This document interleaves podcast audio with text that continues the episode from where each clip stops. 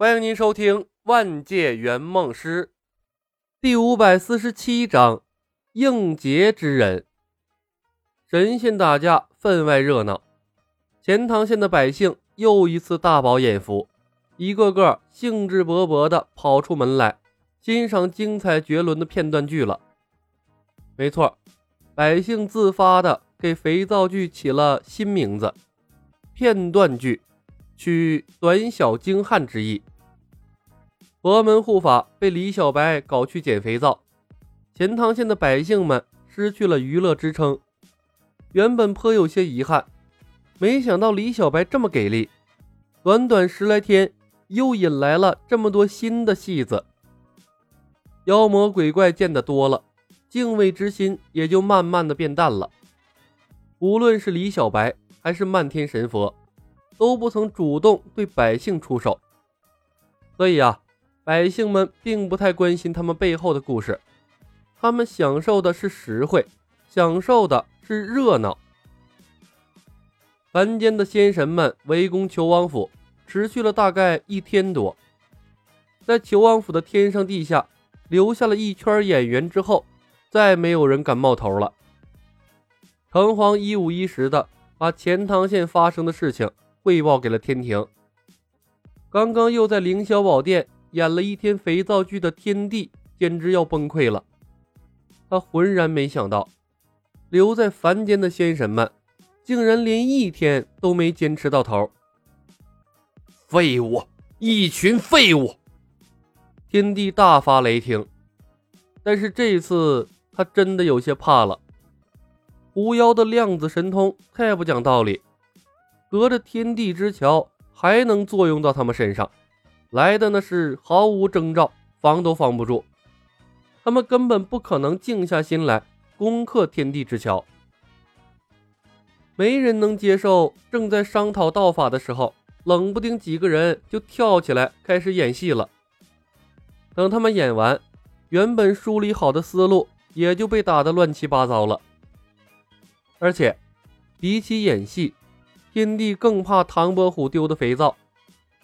若他一个堂堂天地至尊，跑到南天门痴痴呆呆的踱步，他还要不要脸面了？虽然这些时日，天庭中的诸位大佬早都被折腾的没什么颜面了，但真等到被困南天门的那一刻，除了转世投胎，怕也没有第二条路了。李小白到底要干什么？他要毁了整个天庭吗？天帝愤怒地拍着桌子。就算大家重新回到同一个起跑线上，以他做过的这些恶事，等我的将士们重新恢复了记忆，能让他当天庭之主吗？他就是个疯子，就是个破坏狂。天帝，稍安勿躁。圣母娘娘整理凌乱的衣衫，她刚才在肥皂剧中。饰演了个不太好的角色，亏得他道心强大，才勉强调整了过来。此次李小白祸乱天下，显然是前所未有的诸神之劫。纵观天庭建立的几万个会员，什么样的劫难没遇到过？但凡是劫难，必有应劫之人。寻到此次应劫之人，或许。何解此次灾厄？应劫之人，天帝皱眉。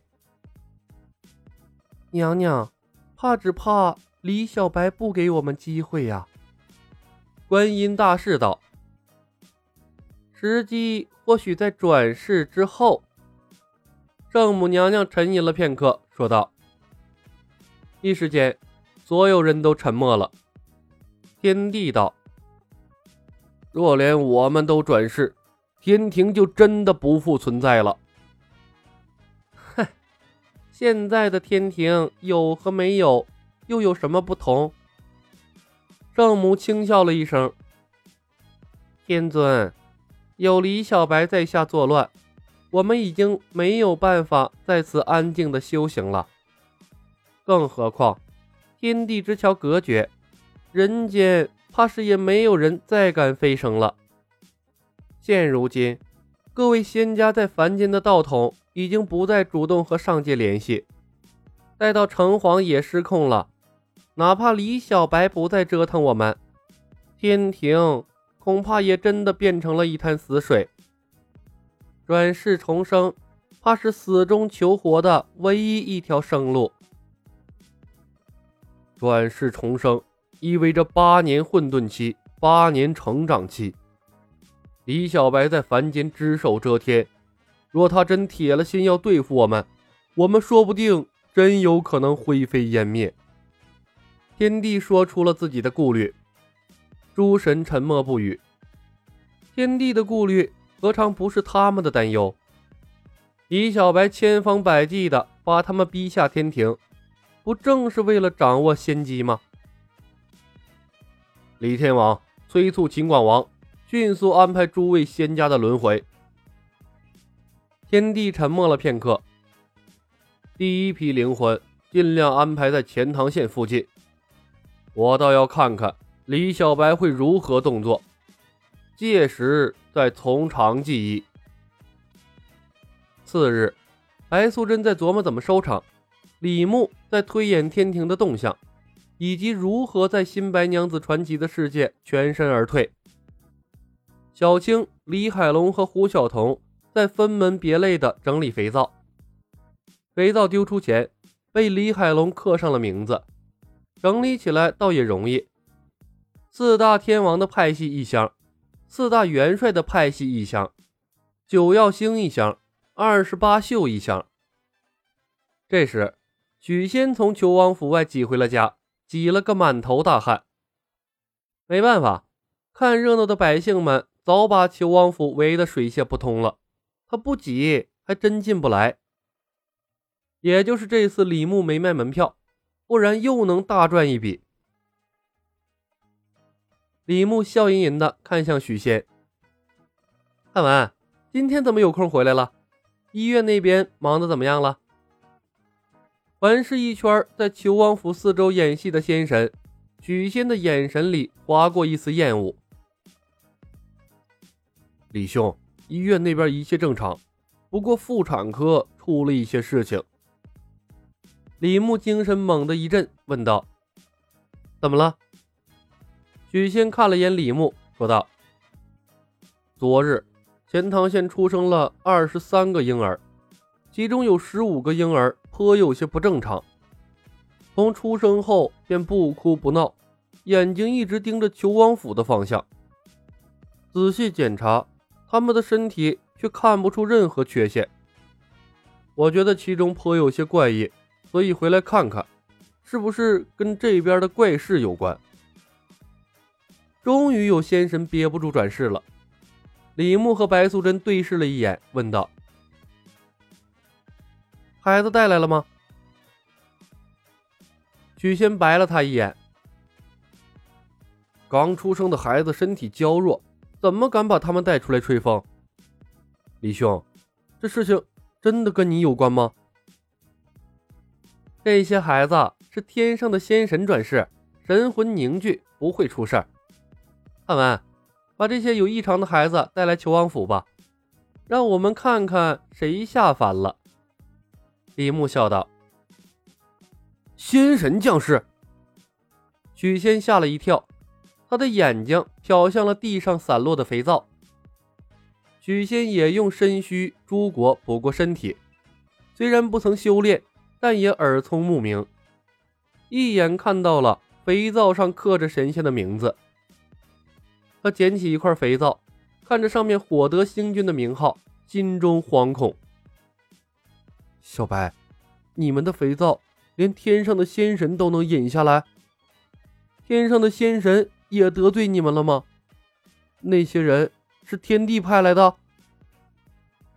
汉文，这涉及到天地间的大秘密，不是你该知道的，不要瞎打听了。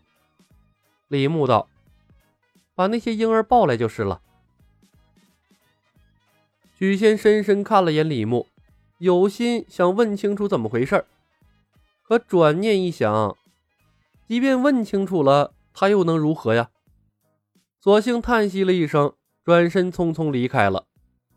他不过是个小小的凡人，掺和不起这些妖怪神仙的战争。白姐姐，月子中心和托儿所可以开张了。李牧笑着看向白素贞，趁这些仙神灵智未开之前，和他们定下师生的名号。将来他们恢复了神智，估计也不会太过为难于你。小白，真的要去天庭吗？白素贞轻轻咬了下嘴唇，说道：“天地之桥隔绝，上去。”可就真下不来了。即便用金丹提升了修为，又能如何？天庭都没人了，而且转世重生要经过地府。你们闹出了这么大的乱子，地府恐怕也不会安安稳稳的让你们重新转世的。我们不走，这场战争恐怕就真的不死不休了。李牧深深看了白素贞一眼。白姐姐，你是聪慧之人，自当明白，这是唯一一次能够重新确立仙佛地位的机会，把握住手中的权力，不要心软，否则的话，我们所做的一切都前功尽弃了。本集已经播讲完毕，感谢您的收听。